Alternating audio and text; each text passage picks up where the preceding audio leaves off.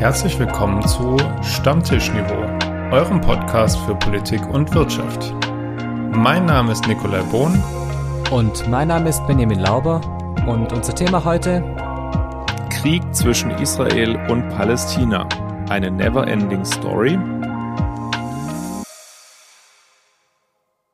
Moin Lauber. Grüß Gott Bohn. Das könnte auch der, weiß ich nicht, ein neuer Universal-Film sein, oder? Wahrscheinlich gibt's den schon irgendwie. A Never-Ending Story. Ich habe genau das gleiche gerade gedacht. Ach, ich dachte wirklich, das ist wie so ein Liebesfilm. Aber es ist ja eigentlich genau das Gegenteil. Komm, hau raus. Unnützes Wissen der Woche. Die unnützes Wissen der Woche. In Budapest befindet sich der Südbahnhof und jetzt aufpassen. Der Südbahnhof befindet sich dort nördlicher als der Ostbahnhof, dagegen aber westlicher als der Westbahnhof. So, so, äh, Arbeitsauftrag, malen Sie eine Karte.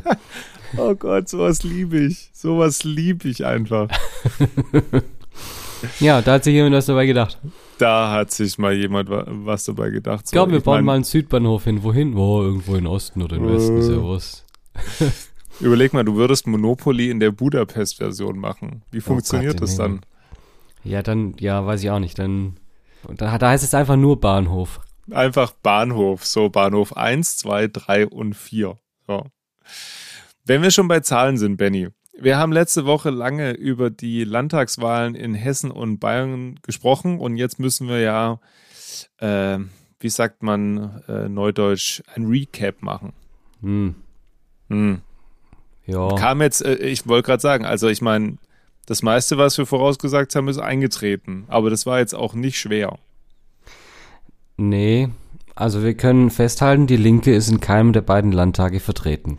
Check. Wir können auch festhalten, die FDP ist in keinem der beiden Landtage vertreten. Doch, stopp. Nein. Doch. Echt? In, Wo? Ach, in, in, ach, stimmt, in Hessen, in Hessen, in, Gott, Hessen ja. sind sie mit 5,0 reingekommen. Da sind sie gerade noch reingekommen. Genau. Stimmt, für mich war das schon, für mich waren sie draußen. Die mussten noch zittern. Ah, stimmt, die sind ja drin mit ein paar Minisitzen. Ein paar sitzen drin, ja genau. Aber das war knapp. Da habe ich ja noch gesagt, hm, mal gucken, sie müssen kämpfen. Damit habe ich recht behalten, aber ich habe gedacht, sie fliegen raus. Ich dachte auch, sie fliegen raus. Okay, check. Dann CDU, große Zugewinne. Äh, in Hessen. In Hessen. Check, ja. Die CSU in Bayern etwa gleich geblieben, bisschen verloren. Check und damit wahrscheinlich äh, Söder kein Kanzlerkandidat. Richtig.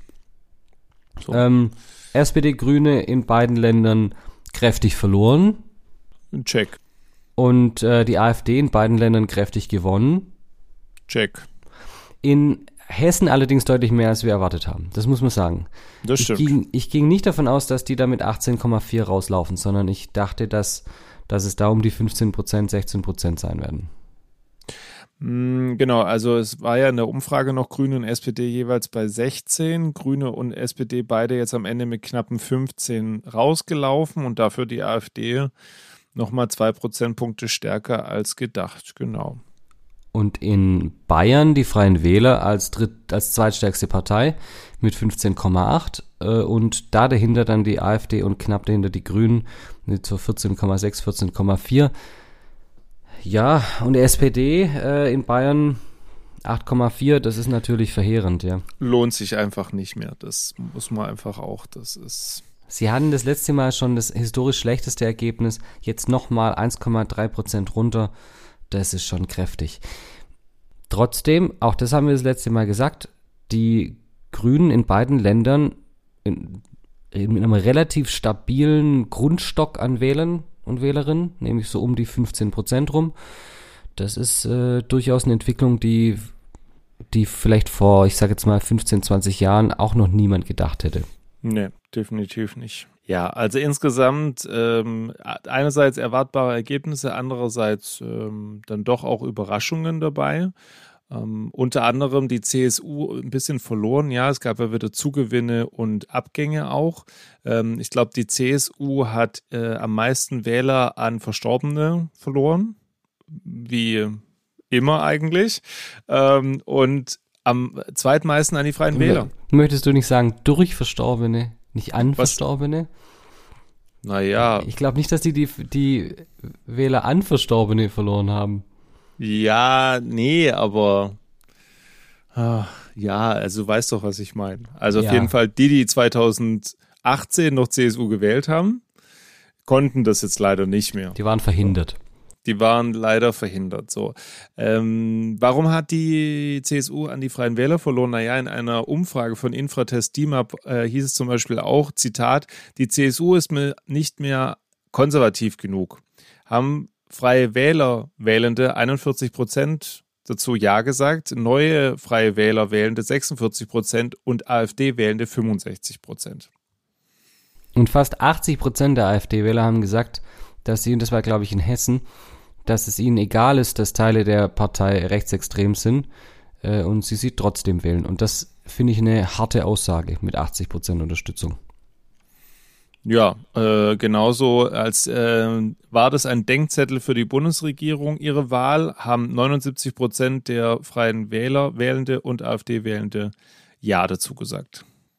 Gleichzeitig findet in der Union ein bisschen ein Umdenken statt, hat man das Gefühl. Also Herr Weber, der Fraktionsvorsitzende im Europaparlament, aber auch Hendrik Wüst, der äh, Herausforderer von Merz, was die Kanzlerschaft angeht, höchstwahrscheinlich, ähm, haben beide jetzt inzwischen die AfD als Hauptkonkurrent identifiziert und ähm, ja, mal sehen, das muss nur irgendjemand Merz halt auch mal sagen. Es wird jetzt ein sehr Harakiri-Vergleich zwischen Merz und Putin, um Himmels Willen. Ich will die nicht in eine Schublade stecken.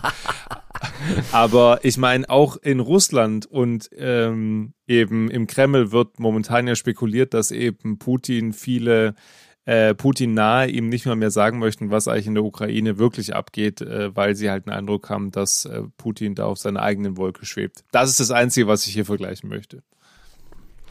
Naja, auf eine Wolke schwebt auf jeden Fall jetzt hier die AfD in Deutschland. Und äh, wir haben es ja auch das letzte Mal schon gesagt, wiederholen es aber nochmal, wie das nächstes Jahr sein wird bei den Bundestags-, äh, bei den Landtagswahlen im Osten und bei den Kommunalwahlen und äh, Europawahlen. Man darf da gespannt sein. Es kam jetzt allerdings, vielleicht durch dieses Ergebnis, vielleicht auch einfach, weil jetzt die Wahlen rum sind und man wieder ein bisschen Politik betreiben kann, Bewegung in die Migrationsdebatte. Die Bundesregierung bewegt sich da jetzt, vielleicht auch durch die Stimmverluste, womit dann die Protestwähler ja irgendwie auch wiederum ihren Job gemacht hätten oder das bewirkt haben, was sie bewirken wollten. Und will jetzt eine Reform der aktuellen Asylpolitik und in der Migrationsdebatte erreichen. Ähm, es gab am Freitag einen Gipfel im Kanzleramt mit der Opposition, mit äh, Ministerpräsidentinnen und Ministerpräsidenten und versucht damit nun Möglichkeiten zu finden, dann doch den Zuzug aktuell zumindest zu kanalisieren oder zu begrenzen, ohne eine Obergrenze einzuführen. Und dann liegen noch andere Vorschläge auf dem Tisch. Logischerweise, die Kommunen wollen Geld für die Unterbringung etc., das ist logisch, aber ansonsten solche Dinge wie äh, Ausreisegewahrsam, äh, die Maghreb-Staaten zu sicheren Herkunftsländern erklären und, und, und. Also da gibt es jetzt einige Vorschläge, die sicherlich sehr kontrovers auch diskutiert werden. Das soll jetzt auch ein möglichst breiter Kompromiss aufgestellt werden ähm, innerhalb der, wie es immer so schön, schön heißt, demokratischen Parteien. Also logischerweise ist die AfD bei diesem Gipfel ähm, nur zum Teil dabei, weil natürlich die anderen, weil die AfD nicht in den Ländern als in der Regierung sind, aber natürlich Teil der Opposition im Bundestag sind. Vielleicht noch ein Rückgriff nochmal auf Bayern, weil äh, ja auch interessant sein wird, wie die Koalitionsverhandlungen da laufen. Da, ich weiß nicht, Nico, ob du es mitbekommen hast, aber Markus Söder hat da diese Woche ziemlich heftig geschossen gegen Aiwanger. Er hat nämlich von Aiwanger und den Freien Wählern ein Bekenntnis zur Demokratie verlangt. Und das finde ich schon hart. Und ich möchte ihn zitieren. Zitat, es ist im Wahlkampf viel passiert. Einfach Schwamm drüber oder schauen wir mal, reicht nicht aus. Zitat Ende. Es müsse geklärt werden, ob die Freien Wählern, und wieder Zitat, fest im demokratischen Spektrum verankert seien oder ob es andere Tendenzen gäbe. Sonst wäre das ein Problem. Oha. Ich hätte eine Frage und zwar hat Söder dafür dann Aiwanger einen 25 äh, Fragenkatalog geschrieben oder geschickt, den man beantworten muss oder ähm, wie läuft es dann genau ab? Nein, nein, die Zweifel an Aiwanger kamen jetzt bei Söder erst, nachdem die Freien ah. Wähler bei der Landtagswahl dieses Ergebnis geholt haben. Davor gab es die Zweifel nicht davor. Erst dieses Ergebnis hat dazu geführt, dass man anzweifeln kann, ob Aiwanger da fest in der Demokratie mhm. steht. Das heißt, die Freien Wähler und Aiwanger waren bis Sonntag 18 Uhr äh, auf dem Boden der Demokratie und jetzt seit 18.01 Uhr, seit der ersten Hochrechnung nicht mehr. Nein, du verstehst es immer noch nicht, Nick. Die Freien Wähler sind bis 12, irgendwas Prozent auf dem festen Boden der Demokratie, ah. aber ab 15 Prozent nicht mehr. Das heißt, es ist eine rein prozentuale Geschichte und keine zeitliche Komponente gewesen. Natürlich, das ist doch okay. immer so. Ja, ist wichtig für mich zu wissen, dass ich das auch äh, verstehe. Ähm, die Frage ist nur, was wäre die Alternative? Weil, wenn wir mal ehrlich sind, die CSU hat eigentlich von der Sitzverteilung her nur die Möglichkeit, mit Freien Wählern, AfD und den Grünen zu koalieren. Wenn sie mit den Freien Wählern nicht zusammengehen, gehe ich auch nicht davon aus, dass sie mit der AfD zusammengehen. Und wenn die CSU, mal jetzt Hand aufs Herz, mit den Grünen in Bayern koalieren, dann ist Söder ein toter Mann.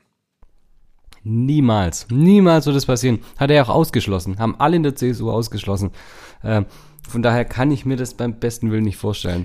Aber dann frage ich mich doch, was soll dann dieser, was soll dann diese Marketing-Coup hier jetzt irgendwie die Freien Wähler dazu zu zwingen, sich zur Demokratie zu bekennen? Selbst wenn sie sagen, nee, machen wir nicht. Also machen wir dann Neuwahlen. Also was ist, dann er hat doch keinen Ausweg.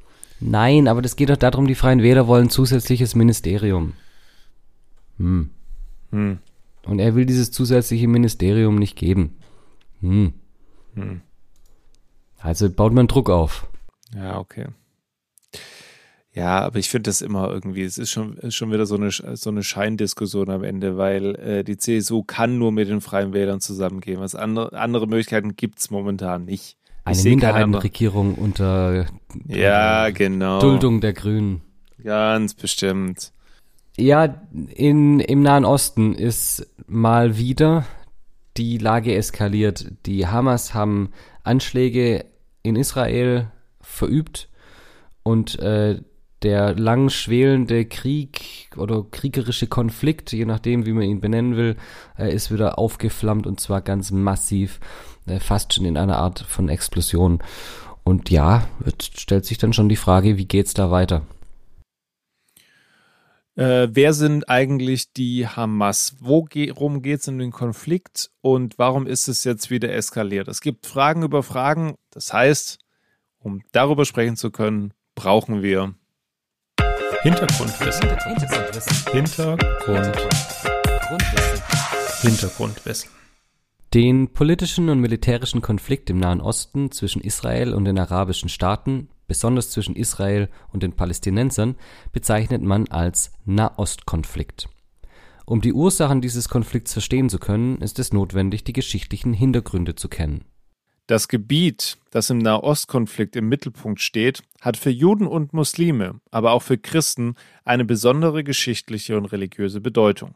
Mehr als tausend Jahre vor unserer Zeitrechnung siedelten Juden in diesem Gebiet. Hier entwickelte sich die jüdische Religion. In Jerusalem stand der Tempel, der im Jahre 70 unserer Zeitrechnung von den Römern zerstört wurde. Die Juden wurden in viele Teile der Welt zerstreut, das ist die sogenannte Diaspora.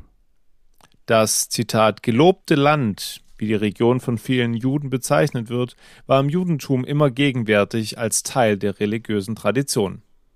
Seit dem 16. Jahrhundert gab es immer wieder Gruppen von jüdischen Einwanderern, die sich in Palästina, wie es damals hieß, niederließen. Am Ende des 19. Jahrhunderts entstand bei einigen Juden der Wunsch, in dem Gebiet einen eigenen Staat zu errichten Dort leben jedoch inzwischen auch viele nichtjüdische Bewohnerinnen und Bewohner, vor allem Muslime, aber auch Christen. Viele von ihnen sprachen Arabisch. 1947 beschlossen die Vereinten Nationen, das Gebiet zu teilen und jeweils einen Staat für die Juden und für die arabische Bevölkerung zu errichten. Die Juden riefen daraufhin 1948 ihren Staat Israel aus aber die arabische Bevölkerung und die arabischen Nachbarstaaten lehnten den Beschluss der Vereinten Nationen ab. Viele Juden, die bis zur Gründung Israels in arabischen Ländern gelebt hatten, wurden von dort vertrieben und flohen nach Israel. 1964 wurde die palästinensische Befreiungsorganisation kurz PLO gegründet. Sie kämpfte seitdem für die Errichtung eines eigenen Staates für die Palästinenser. Die PLO rief 1988 einen eigenen palästinensischen Staat aus und umfasste die Gebiete des Westjordanlandes und des Gazastreifens. Genau die Gebiete, die auch Israel für sich beanspruchte. Der Konflikt umfasst daher im Kern drei große Problemfelder. Es handelt sich erstens um einen Gebietskonflikt. Beide erheben Anspruch auf dasselbe Gebiet des ehemaligen britischen Mandatsgebiets Palästinas das heute Israel und die besetzten palästinensischen Gebiete Westjordanland, Ostjerusalem und Gazastreifen umfasst. Der Konflikt hat zudem zweitens eine religiöse Dimension. Nicht nur betonen Juden und Palästinenser, dass sie seit Jahrtausenden im Heiligen Land ansässig sind. Die Konfliktparteien untermauern ihre Ansprüche auch religiös, also durch den Verweis auf göttliche Versprechen für ihr Volk. Drittens hat der Konflikt eine regionale Dimension, denn er ist eingebettet in den israelisch-arabischen Konflikt. Die arabischen Staaten lehnten die Entstehung des Staates Israel zunächst ab und verwehrten ihm die Anerkennung. Mittlerweile gibt es einige Friedens- und Anerkennungsabkommen. Im Laufe der Jahre gab es mehrere Versuche für Frieden in der Region zu sorgen. Die letzten liegen aber knapp 15 Jahre zurück. Die Palästinenser hoffen auf eine Zwei-Staaten-Lösung, die Israel vehement ablehnt. Im Kern sind Fragen der Grenzen, der jüdischen Siedlungen im Westjordanland auf palästinensischem Gebiet, die Kontrolle Jerusalems, die Flüchtlingsfrage der Palästinenser und die Versorgungslage zwischen beiden Ländern ungeklärt. Der Konflikt schwelte also knapp 15 Jahre ohne weitere Konfliktbearbeitung.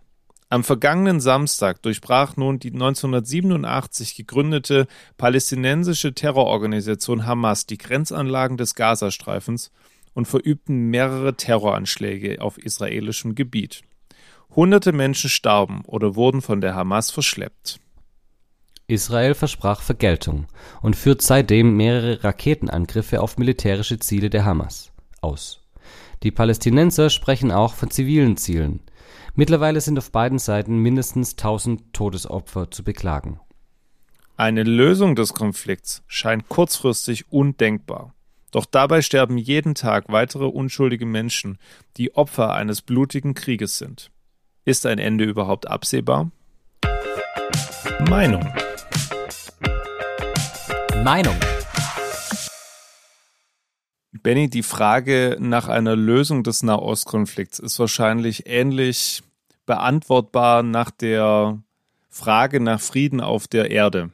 Wie siehst du die Situation jetzt vor allem erstmal auf, auf Deutschland bezogen, weil ja auch hier immer mehr Probleme gibt mit Demonstrationen und Ähnlichem. Wo siehst du Probleme, dass dieser Nahostkonflikt eventuell auf Deutschland überschwappen könnte? Also gesellschaftlich ist der, glaube ich, schon angekommen und war der, glaube ich, auch noch nie so ganz weg. Die drei Dimensionen, die wir vorher genannt haben, sind zumindest eine davon bei uns in Deutschland natürlich auch da. Also die religiöse Komponente ist auch hier, spielt auch hier eine Rolle. Wir haben in Deutschland eine sehr große muslimische Gemeinde und äh, da ist natürlich ein Konfliktpotenzial da und das ist, das zeigt sich jetzt auch wieder, auch in dem, das israelische Einrichtungen mit erhöhten Sicherheitsmaßnahmen jetzt bewacht werden müssen, was schlimm ist. Also das darf einfach nicht passieren, dass Menschen in Deutschland nicht sicher sein können aufgrund ihrer Religion. Das ist unerträglich. Es ist auch so, dass der deutsche Staat natürlich aus auch historischer Verantwortung sehr solidarisch mit dem Staat Israel oder an Israels Seite steht, dass aber auch ein großer Teil der deutschen Bevölkerung sehr kritisch diesem aggressiven Siedlungsbau der Israelis in den letzten zehn Jahren gegenüberstand. Von daher, also der ganze Konflikt ist schon hier äh, und naja, also auch politisch ist er da. Bundeskanzler Sch äh, Schröder, wollte ich jetzt schon sagen, Scholz natürlich, äh, hat jetzt auch diese Woche ein Betätigungsverbot der Hamas im Bundestag angekündigt. Aber die Hamas ist, sind nicht die ganzen Palästinenser. Nein, das muss man genau. auch noch mal deutlich machen und das hat, glaube ich, Scholz meines Erachtens ganz gut klar gemacht, dass natürlich Deutschland aus historischer Sicht an der Seite Israel steht und natürlich auch die USA da als Schutzmacht da dahinter stehen. Ähm, die pa Palästinenser werden vor allem vom Iran unterstützt. Ähm, Aber es ist klar, dass, und das war ja im Hintergrundwissen auch nochmal deutlich, dass Palästinenser und Israelis momentan sterben, die überhaupt nichts für diesen Konflikt können. Ganz klar. Also, das in der Vergangenheit, und ich spreche es jetzt einfach nochmal an, diese Siedlungspolitik definitiv dazu geführt hat, dass es hier auch eine, eine Radikalisierung auf palästinensischer Seite gab. Das ist logisch. Also wenn, um das kurz für die, den, die mit dem Wort nichts anfangen können, zu erklären, Israel baut im Prinzip illegalerweise auf Palästinensergebiet Siedlungen und zwar ganz bewusst an, an, an strategisch günstigen Stellen, sodass eigentlich dieses Palästinensergebiet immer Schritt für Schritt kleiner wird. Und damit eine Zwei-Staaten-Lösung im Prinzip jetzt schon ausgeschlossen ist. Für die Palästinenser wiederum ist das natürlich ihr Gebiet. Und damit ist es natürlich, sind es Siedlungen, die durch Israel gebaut werden auf palästinensischem Gebiet. So, so oder so, das Ding ist jetzt äh, 80, äh, fast 80 Jahre her ähm, dieser UN-Beschluss. Und seitdem konnte keine Lösung gefunden werden. Und ich frage mich persönlich tatsächlich, ob überhaupt am Ende ein Ende absehbar ist. Ich meine, es war da zwischendrin mal in den 90er Jahren kurz davor. Also 94 haben drei Personen den Friedensnobelpreis bekommen. Yasser Arafat von Yasser Arafat, genau. der Seite der Palästinenser, äh, Shimon Peres und äh, Dishak Rabin äh, von Seiten der Israelis, weil sie nämlich sich dafür eingesetzt haben, dass es da eine Lösung gibt. Und gab sogar eine Roadmap. Und das heißt, da waren wir ja eigentlich schon relativ weit. Und dann ist es in den, in den, naja, 30 Jahren seitdem, ist einfach das Rad zurückgedreht worden. Mich wundert der Zeitpunkt. Und mich wundert auch, dass der sonst so hoch gelobte israelische Geheimdienst völlig auf dem falschen Fuß erwischt. Wurde.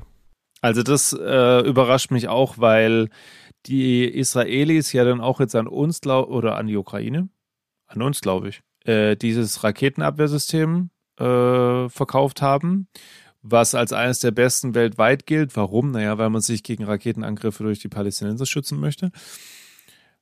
Und dass da die Hamas alles offensichtlich ausgeschaltet hat, was irgendwie an Sicherheitsapparat zur Verfügung stand, ist sehr überraschend und ist sicherlich auch eine Niederlage für Ministerpräsident Netanyahu, der am Ende irgendwo auch natürlich die ähm, Sicherheitsarchitektur des israelischen, israelischen Staates verantwortet. Und der als ziemlicher Hardliner gilt, was diesen Konflikt angeht. Nicht umsonst gibt's jetzt allerdings auch einen Schulterschluss der Opposition und der Koalition. Es gibt jetzt eine Einheitsregierung, haben sie es, glaube ich, so Notfallregierung. Notfall, Entschuldigung, ich, ja. Notfallregierung, Einheitsregierung, hat ein bisschen anderen Zungenschlag. Äh, und da sieht man schon auch, wenn dieser, dieser äußere Feind Hamas kommt, dann steht das israelische Volk, das übrigens auch sehr gespalten ist zwischen den, äh, denjenigen, die sagen, wir brauchen da eine friedliche Lösung und eine Zwei-Staaten-Lösung und denen, die da sehr radikal unterwegs sind. Ja, das ist auch keine eine homogene Masse. Aber wenn dieser Feind von außen kommt, dann ist es klar, dann steht das ganze Volk ganz, ganz eng zusammen und eben dann auch die politischen äh, Akteure.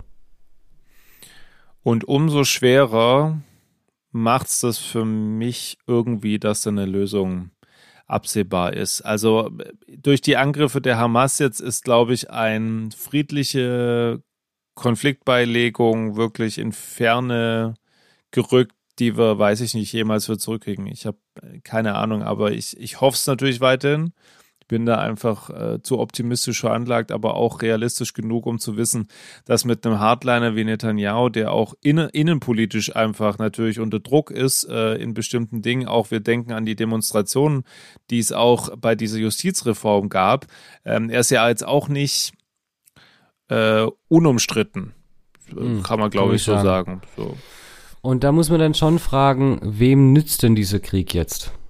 Hm, Fall 1, ich würde sagen, Netanyahu äh, mhm. hilft es insofern, dass er jetzt natürlich den starken Hardliner wiedergeben kann. Das hilft dem Iran, weil ohne die Unterstützung des Irans hätte Israel das auf keinen Fall schaffen können und das ist ein die Sieg des Irans. Äh, Entschuldigung, die, die ja. Palästinenser das schaffen können. Und das ist natürlich ein Sieg des Irans, auch in der Region. Und ich glaube auch, dass es Russland hilft. Hm, warum? Weil die USA als traditionelle Schutzmacht Israels mm. jetzt im Moment völlig Israel im Fokus haben, dann wir hatten es in den letzten Wochen äh, drohen des Haushalts äh, oder der Haushaltsstopp in den USA, die Ukraine-Hilfen, die noch nicht ausgezahlt sind äh, und jetzt kommt das da, da fließen die Gelder jetzt zunächst mal nach Israel. Und klar ist auch, wo ist denn im Moment die öffentliche Aufmerksamkeit? Das war wahrscheinlich, genau, das war wahrscheinlich auch ein Grund, warum Volodymyr Zelensky jetzt auch nochmal im NATO-Hauptquartier in Stockholm war um auch nochmal die Position klar zu machen, hey, äh, also wir sind jetzt auch noch da, also es ist schlimm, was da passiert, aber wir sind auch noch da. Das macht er ja nicht, äh, um Israel beizustehen, das macht natürlich aus Eigeninteresse raus. Und wir hoffen, dass uns da die ähm, Realität nicht eingeholt hat, bis diese Folge veröffentlicht wird. Denn zum Stand dieser Aufnahme bereitet Israel eine Bodenoffensive vor. Es ist allerdings, so die Informationen auf allen Nachrichtenportalen, noch nicht die endgültige Entscheidung gefallen, ob diese Bodenoffensive durchgeführt werden soll. Wenn das passiert, dann haben wir da einen richtigen ausgewachsenen Krieg. Und ich bin mir auch nicht sicher, ob das nicht die ganze Region in den Krieg ziehen wird. Es ist ein sehr trauriges Ende, mal ehrlich, aber Terror bleibt Terror und hat nichts mit äh, der Durchsetzung oder dem Versuch zu tun, am Ende ähm, einen Kompromiss herzustellen, der in weiter Ferne ist. Dessen bin ich mir absolut bewusst. Äh, aber wo ich glaube, dass wenn man den Friedensprozess aus den 90ern irgendwann wieder aufnehmen kann, dass sich dann eine Lösung abzeichnen wird. Aber momentan sind wir, glaube ich, am vorläufigen Tiefpunkt ähm, der letzten 30 Jahre angekommen. So ein Friedensprozess kann nur dann angestoßen werden, da bin ich hundertprozentig davon überzeugt, wenn entsprechende Persönlichkeiten den mit Leben füllen. Und dies sehe ich im Moment weder auf der palästinensischen noch auf der israelischen Seite. Das war damals in den 90ern anders. Da hat man sich auch ein Stück weit gegenseitig vertraut auf dieser persönlichen Ebene. Und beide Seiten hatten Politiker, denen zumindest ein großer Teil gefolgt ist der eigenen Bevölkerung und die damit Autorität hatten. Und ähm, Netanyahu hat es im Moment, du hast es vorher angesprochen, der ist innen, innenpolitisch umstritten, äh, ist sowieso nicht für Verhandlungen bekannt. Und bei den Palästinensern könnte ich dir im Moment gar niemand sagen, der die Hosen anhat. Wir drücken die Daumen, dass es äh, vielleicht nicht so viele Opfer gibt, wie wir jetzt befürchten. Aber da endet, glaubt mein Optimismus jetzt auch. Mein Optimismus endet vor allem, wenn der Flachwitz von dir um die Ecke oh. lugt. Eigentlich, eigentlich ist er. es echt eine ganz böse Stimmung für einen Flachwitz. Aber wir dürfen nicht die Hoffnung verlieren und schon gar nicht ähm, Den Humor. Unseren, unseren Humor. Ähm, und, und wie der Postillon hin und wieder muss man da auch mal ins Derbe reinhauen. Apropos Postillon, wenn ihr Post für uns habt, dann schreibt uns bitte an folgende E-Mail-Adresse. Stammtischniveau at gmail.com. Oder alternativ über Instagram. Benny, wo wohnen Kaninchen? Ich weiß nicht, wo wohnen Kaninchen? In einer Hoppelhaushälfte. 21, 22. ja, der war, der war okay. Der war okay. Der war auf der Aber Skala. es hat lang gebraucht, bis er. Bis ich ihn okay gebraucht. fand. Bis ich ihn okay fand. Aber er ist, der ist okay. Der ist auf der Skala so irgendwo bei der 4. Von 20 oder? das darfst du dir jetzt raussuchen. wir, wir, überlegen uns eine Skala bis dahin. Ah, ähm, wir wünschen euch trotzdem eine schöne Woche verliert die Hoffnung nicht und wir würden uns freuen, wenn ihr uns auch nächste Woche wieder anhört. Bis dann, macht's gut. Ciao.